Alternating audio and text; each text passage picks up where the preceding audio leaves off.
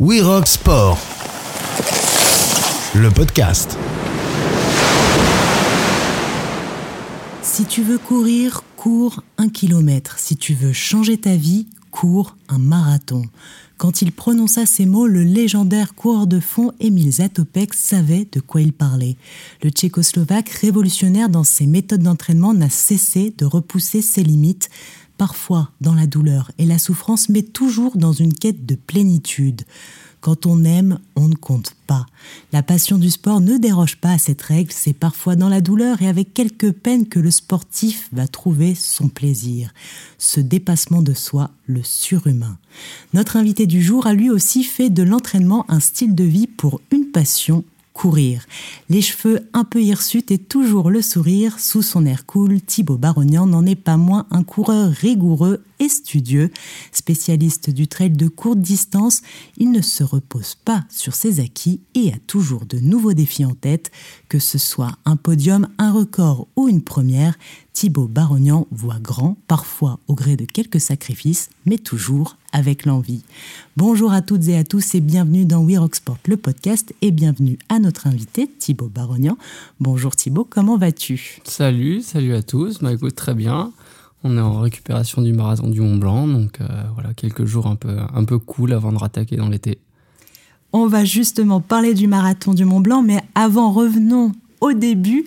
Thibaut, tu es originaire de Haute-Savoie, tu as commencé le sport de haut niveau très jeune sur des skis de fond avant de te consacrer à tes études et partir à Besançon pour devenir kinésithérapeute et trailer professionnel dans la foulée. Comment est-ce que l'on passe du statut d'étudiant qui va courir pour se défouler à celui de trailer professionnel Oui, exactement, tu as bien résumé. Euh, je suis originaire de Haute-Savoie. Euh, j'ai touché un peu à tous les sports euh, plus petits. J'ai fait beaucoup de foot, une dizaine d'années. j'ai switché après sur le ski en passant un peu par le vélo, le tennis de table. mais je me suis concentré sur le ski. Et puis, fin, de, fin du, lycée, au bac, après le bac, je suis passé.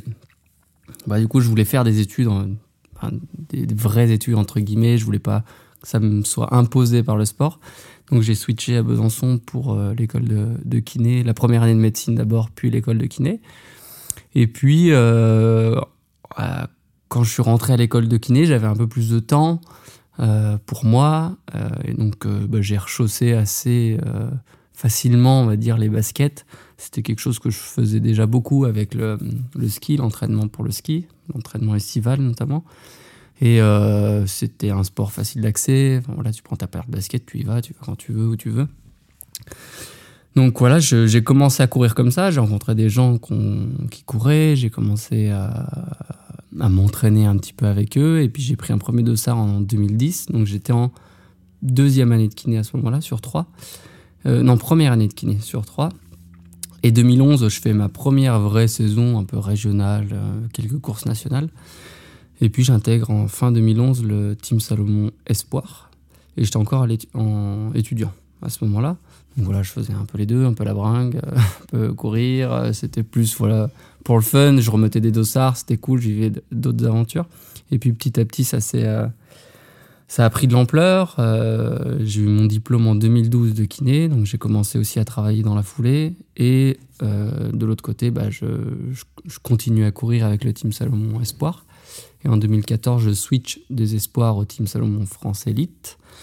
Et puis bah, là, tout commence à grossir, donc mon temps sauf mon temps de travail en, en kiné, que je diminue petit à petit, jusqu'en 2018 où je fais le choix de switcher totalement professionnel. Euh, on en parlait pas mal hier soir, mais voilà, c'était un moment un peu clé où il fallait faire des choix. Je, je, devais refuser pas mal de choses côté course à pied. Je sentais que j'accumulais beaucoup de fatigue côté boulot et c'était moins compatible. Enfin, je sentais qu'il manquait vraiment quelque chose pour, euh, pour percer. Donc, euh, donc voilà, ça a été un peu mon cheminement jusqu'ici. Donc ça fait 4 ans que je vis pleinement de, de ma passion, du trail et de tout ce qui est à côté. Et tu es aujourd'hui l'un des meilleurs coureurs français de trail court. Tu t'alignes notamment sur les Golden Trail World Series et des courses allant d'une vingtaine de kilomètres aux 42 kilomètres du marathon. Qu'est-ce qui te plaît dans ces formats de course Ouais, c'est vrai que plus jeune, j'ai testé un peu pas mal de choses. Et puis, euh, autour des années 2016, euh, voilà, j'ai vite compris que ces formats-là, ils me convenaient bien. En tout cas, physiologiquement, j'avais les capacités pour, euh, pour performer là-dessus. Ce que j'aime bien sur ces formats-là, notamment le format marathon, c'est que c'est des courses qui, courent déjà. Donc, il y a, a une, certaine vitesse. Il y a un entraînement qui est quand même hyper spécifique. C'est pas juste aller courir très longtemps. Voilà, il y a des séances très spécifiques à faire. Et puis, euh, il y a quand même une part de gestion. Parce que moi, euh, sur, euh, sur une vingtaine de kilomètres, quand même beaucoup moins. C'est vraiment à bloc de A à Z. Mais sur des courses de 40, 42, 45, il y a quand même une vraie part de gestion. Et c'est cette part-là que j'aime bien et que j'ai appris à, bien gérer. Et j'en ai fait ma force aussi sur ces dernières années. Euh, et, c'est vrai que j'ai pris pas mal de plaisir sur ces formats-là qui vont entre, globalement entre 3h30 et 5 heures de course. Mais plus je vieillis, plus je suis attiré par un peu plus long. Et ça fait maintenant ouais, 10 ans. C'était mon dixième marathon du Mont Blanc dimanche, donc euh, je pense que je suis un peu un tournant aussi. Justement, parlons de ce marathon du Mont Blanc. Tu arrives euh, avec une belle et très honorable cinquième place, mais une course, je te cite, d'une vitesse trop élevée pour mon petit corps. Pourquoi? Pourquoi cette course n'était pas pour toi, du moins cette année-là Est-ce que c'est une question de distance? Tu viens de dire que c'était une distance sur laquelle tu te sentais bien. Est-ce que c'est le terrain de cette course ou est-ce que c'est l'entraînement à cette période de ta saison? Bah, C'est un peu un mix des deux derniers points que tu viens de citer. Euh, le marathon du Mont Blanc, c'est une course qui est très rapide parce que le terrain il est peu technique. Il y a des portions techniques, hein, mais le, plus de la moitié du parcours se fait sur un sentier très propre, mhm. voire des grosses pistes 4x4. Donc en fait, c'est des, il faudrait presque s'entraîner sur route, avoir vraiment beaucoup de vitesse de base, euh, un fond très important de vitesse, et que j'ai pas trop travaillé ni cet hiver ni sur la prépa spécifique euh, de courant avril-mai. J'étais plus sur de la montagne, sur des choses un peu plus lentes, euh, même si j'ai fait quelques séances un peu plus rapides, mais voilà, il m'a manqué vraiment ce fond de vitesse par rapport aux autres. Du coup, j'ai souffert en fait sur ces portions-là, même si les 15 premiers kilomètres du, sont enfin, très roulants sont au début. Après, il y a quelques portions au milieu, mais, mais j'ai senti que musculairement, j'étais pas prêt à avoir cette foulée-là sur aussi longtemps. Par exemple, le premier 10, on le passe en, en moins de 40, euh, avec du dénivelé, 400 de dénivelé. Enfin, c'était. Avec la fraîcheur, ça passe, mais en fait, avec l'accumulation des mhm. kilomètres, ça passait beaucoup moins. Et j'ai beaucoup crampé sur la fin de course. Euh, donc, c'était. Mais tout le monde est parti très vite. Tout le monde a souffert beaucoup sur ce marathon. Il a fait chaud sur la fin de course. Et hum, c'était mon dixième, comme je t'ai dit tout à l'heure. Et c'est vrai que je pense que c'est pas la course qui, qui me convient parfaitement. Mhm. D'ailleurs, j'ai jamais réussi à monter sur le podium. J'ai fait de la quatrième place à la quinzième, je pense que c'est presque toute faite, mais, euh, mais ouais, c'est une course un peu de cœur, c'est vers chez mes parents, c'est là où j'ai grandi, donc euh, c'est une course qui, me plaisait, en tout cas, qui me plaît, plaisait, mais, mais c'est peut-être pas la course sur laquelle euh, je serais le plus performant. Alors parlons d'une autre course.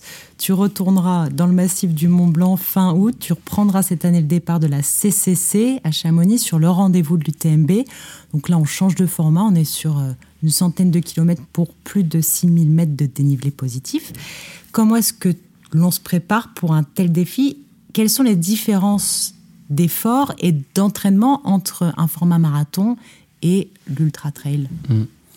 Alors moi, contrario de certains athlètes, j'ai pas fixé toute ma saison sur la CCC puisque j'ai fait un peu un mix entre la Golden Trail et la CCC. Donc la Golden Trail, c'est quand même trois étapes plus la finale.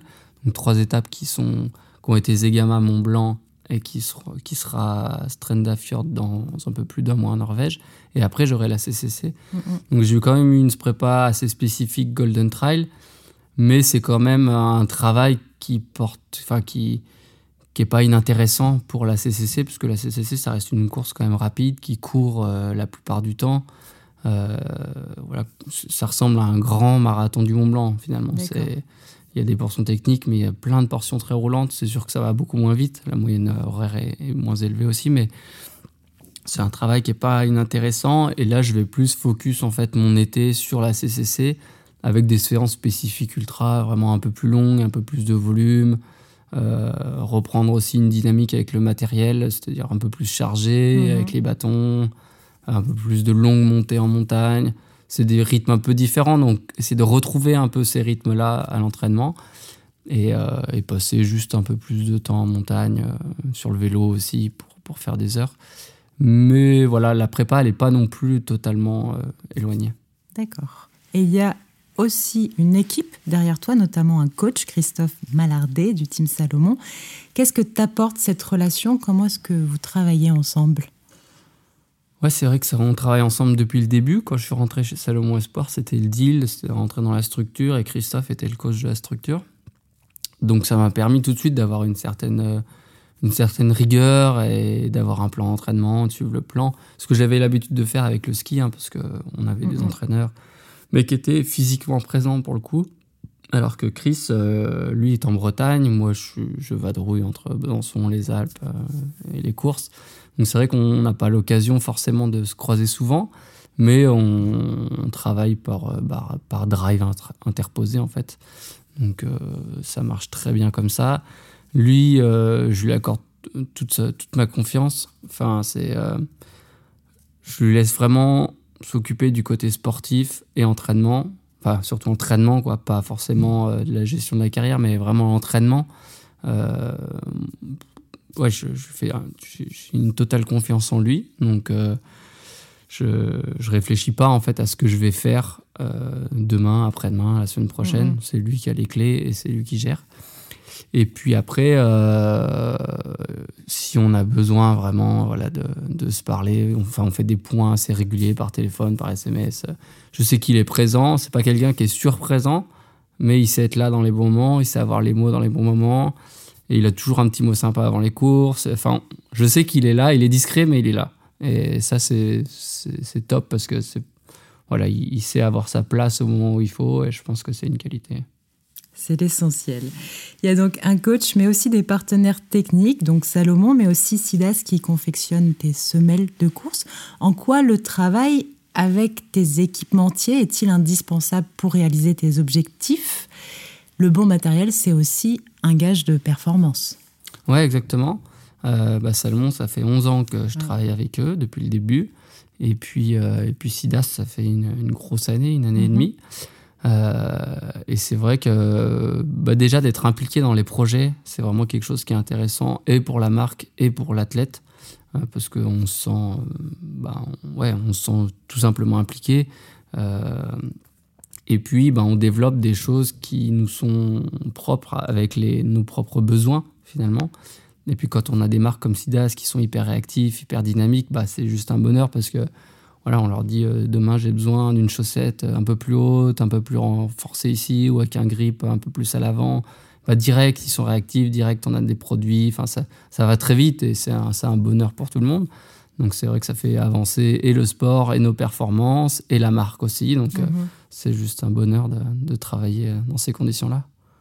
Alors il y a l'entraînement, le matériel, mais il y a aussi un autre point que j'aimerais aborder, celui de la nutrition ça fait aussi partie de ton entraînement en quelque sorte mhm. et de ton quotidien. Ouais, euh, c'est vrai que je me suis formé quand j'étais euh, kiné à l'époque, en 2016-17, euh, la nutrition, micronutrition avec Anthony Bertou notamment. Et j'ai en fait j'ai fait quelques changements alimentaires dans ma vie à un moment mhm. donné où j'avais des inflammations chroniques, notamment ORL, où j'avais besoin de, en fait où le système médical avait ses limites. Et euh, j'ai trouvé un peu des solutions par la nutrition. Donc je me suis formé après, euh, après ça, du coup, après être convaincu sur moi de, l'effet de la nutrition sur le corps. Bah, je voulais juste en savoir plus et avoir les, bonnes bases scientifiques. Et puis euh, aujourd'hui, bah oui, c'est vrai que un, ça fait partie entièrement de, de la vie d'athlète d'endurance, on va dire, parce que tous les athlètes d'endurance aujourd'hui font gaffe à, à, la nutrition sans rentrer dans un, un, modèle trop restrictif, sans parler de régime, sans être socialement aussi euh, trop éloigné de, de tout ça. Euh, mais c'est un équilibre à avoir encore. Il faut trouver ce qui nous va, ce qui nous va pas. Et on ça là-dessus, chacun est, est différent. Donc euh, c'est vrai que c'est un domaine qui me plaît bien et qui, et qui m'a convaincu en tout cas sur, sur, sur l'équilibre et la santé. Alors, j'entends bien, chacun est différent et c'est un équilibre à trouver. Est-ce qu'il mhm. y a des aliments un peu phares et super aliments du, du trailer? Bon, il y a plus des, des grandes idées, des grands piliers quoi, à avoir en tête. Euh, comme par exemple avoir toujours des végétaux dans son assiette euh, pour essayer de, tamponner l'acidité, euh, bien s'hydrater forcément, veiller à une richesse en oméga 3. Donc ça passe par plein d'aliments, hein, on va pas les citer ici, mais, mais c'est des, des, grands points à avoir en tête. Et puis après, évidemment, éviter, euh, éviter tout ce qui va acidifier son corps. Euh, ça peut. Voilà, il y, a encore euh, tout un tas d'aliments là-dessus, mais c'est l'équilibre acido-basique, les antioxydants, les oméga 3. Voilà, ça va, consolider ce pilier-là. Et puis après, ça va être des, des, des, petits points hyper spécifiques pour essayer, essayer de gagner un petit peu sur, sur, par exemple, la lipolyse, faire des des séances en train low, en slip low, ça va être des, points hyper spécifiques. Moi, je vois d'abord la santé, euh, la, nutrition pour la santé, donc pour être bien dans son corps et être en bonne forme, et puis après pour pouvoir performer. Quel était ton dernier repas avant de prendre le départ du marathon du Mont Blanc et quel était le menu d'après-course? Est-ce que on s'autorise quand même des petits écarts et, des petites euh, douceurs? Alors nous, on a la chance, euh, quand on est à Chamonix avec le Team Salomon, d'avoir des, des cuistots. Donc, euh, donc en vrai, mon dernier repas, je ne l'ai pas préparé, donc je ne saurais même plus te dire ce que j'ai mangé exactement, mais on a la chance d'avoir des cuistots qui nous préparent des choses mm-hmm. juste saines, euh, simples en fait. Et, et du coup, il y a pour tous les goûts et pour tous les styles de, de, de modèles alimentaires. Et, euh, mais voilà, ça va être euh, quelque chose comme une base de riz avec. Euh, là, il y avait par exemple du tofu pour ceux qui du tofu mm. cuisiné pour ceux qui sont végétariens. Il y avait de la viande blanche, du poisson blanc, et puis des légumes après cuisinés. Voilà, des choses très simples en avant-course. Et puis l'après-course, on a aussi de la chance, puisqu'ils nous font un banquet un peu petite verrine, etc. Mais toujours très bien travaillé dans l'idée de, de, bien manger quand même mm-hmm. après la course. Mais oui, souvent le repas d'après-course on n'a pas besoin d'enchaîner beaucoup, nous, en trail running. Donc, si tu euh, fais un repas, un peu de folie euh, après la course, ça va pas non plus te ruiner euh, toute ton année. Par rapport à d'autres sports, par exemple, où je pense le vélo, où ils sont en permanence en train de courir toutes les semaines, quasiment, enfin, sur un tour tous les jours. Mais entre deux tours, il va y avoir peut-être 4-5 jours, donc il faut vraiment optimiser tout le temps. Alors que nous, avant, entre deux courses, on peut avoir une, deux, trois, quatre semaines. Donc, c'est pas un repas qui change tout. Alors il y a la compétition, mais aussi euh, d'autres projets, des projets en solitaire et des projets solidaires. Qu'est-ce qui t'anime aussi dans cette autre dimension du trail? Qu'est-ce que toi, ça t'apporte et qu'est-ce que tu veux apporter?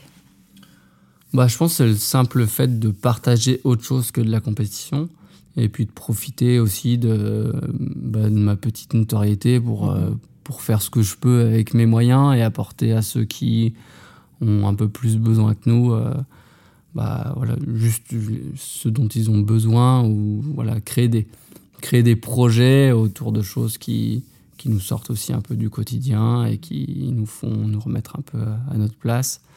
Et, euh, et oui, j'ai fait un projet là récemment, Trail au Cap Vert, où on a, en fait, sportivement, j'ai traversé toutes les îles du Cap Vert en courant, donc ça a fait un peu plus de 400 km en 15 jours. On s'est déplacé entre, en bateau entre les îles. Et puis on a parrainé trois ONG on a fait trois ramassages de déchets, on les met en avant sur notre film. On a fait un don financier aux ONG qui font de la protection de la biodiversité là-bas, sur trois îles différentes, notamment des tortues et des oiseaux. Et puis on a fait aussi deux actions auprès d'écoles, euh, dont une grosse sur l'île de Fogo avec 150 élèves. Donc c'est un pays très pauvre, euh, les, les, gens ont peu de moyens. Donc en fait on a apporté juste du, matériel scolaire de base, du matériel de sport, du matériel scientifique qu'on a pu récupérer ici en fait assez facilement puisque euh, voilà des anciens des anciens cahiers, des anciens feutres, des anciens stylos, enfin il y a beaucoup de choses qui traînent euh, chez nous et euh, finalement juste en collectant, on a collecté pas mal d'habits aussi pour amener aux enfants de, de Fogo. On a travaillé en vraiment en collaboration avec eux là-bas, savoir ce dont ils avaient besoin et amener vraiment ce dont ils avaient besoin et pas amener des choses juste pour amener des choses. Et puis, bah, voilà, c'est hyper, hyper enrichissant de rencontrer ces gens-là et, et, de voir le, bonheur que tu apportes juste en apportant des, mm-hmm. des, fournitures scolaires. C'est incroyable.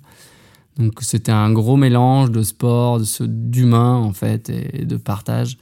Et c'était une chouette aventure. Et je pense que ça fait du bien dans les saisons de, de couper avec la compétition. Ça m'a donné un fil rouge sur un an et demi pour créer le projet, monter le projet, trouver du financement. Et puis après partir, le réaliser. Et, puis voilà, là, on est en train de, de finaliser le film. Donc cette année, j'aurais pas de projet en soi euh, off parce que ça m'a pris pas mal de temps et d'énergie l'année dernière. Mais on va essayer de capitaliser sur, sur le film, essayer de le diffuser au plus grand nombre. Donc une histoire à suivre. Ouais. Et que ce soit un projet de partage, que ce soit un projet de traversée ou euh, un projet de compétition, est-ce que le défi et ou l'objectif sont indispensables dans le trail Est-ce que c'est possible de courir juste pour courir ou il faut toujours avoir un objectif et un défi en tête? Moi qui fais de la compétition comme ça, il me faut quand même une petite, euh, une petite part de folie. voilà, il faut qu'il y ait un, petit challenge, quoi. Je pense qu'on l'a tous un peu, quoi. Même si tu te mets, euh, si c'est ton premier marathon, bah, le challenge, ça va être d'aller finir ce premier marathon. Euh, si tu n'as jamais fait une course de nuit, bah voilà, tu vas cette petite folie de traverser la nuit en courant.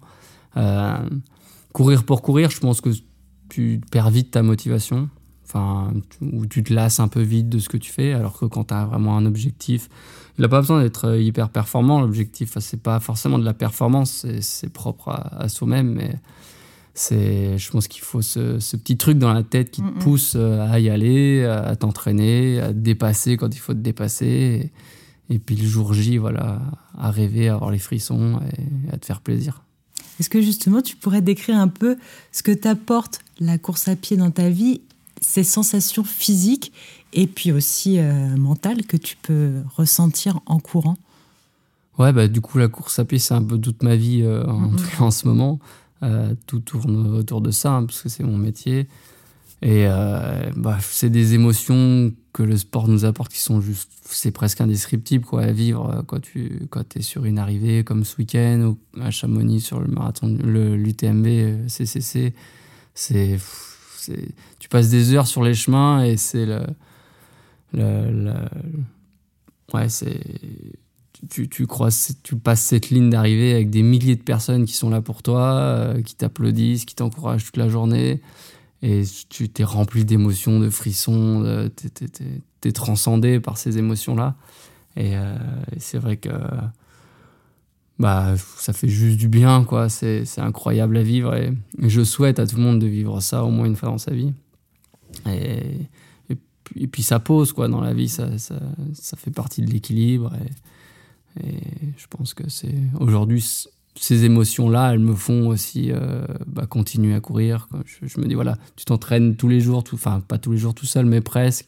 Euh, tu es dans la montagne pendant des heures euh, et tu sais pourquoi tu vas le faire après. Ça, je pense c'est important.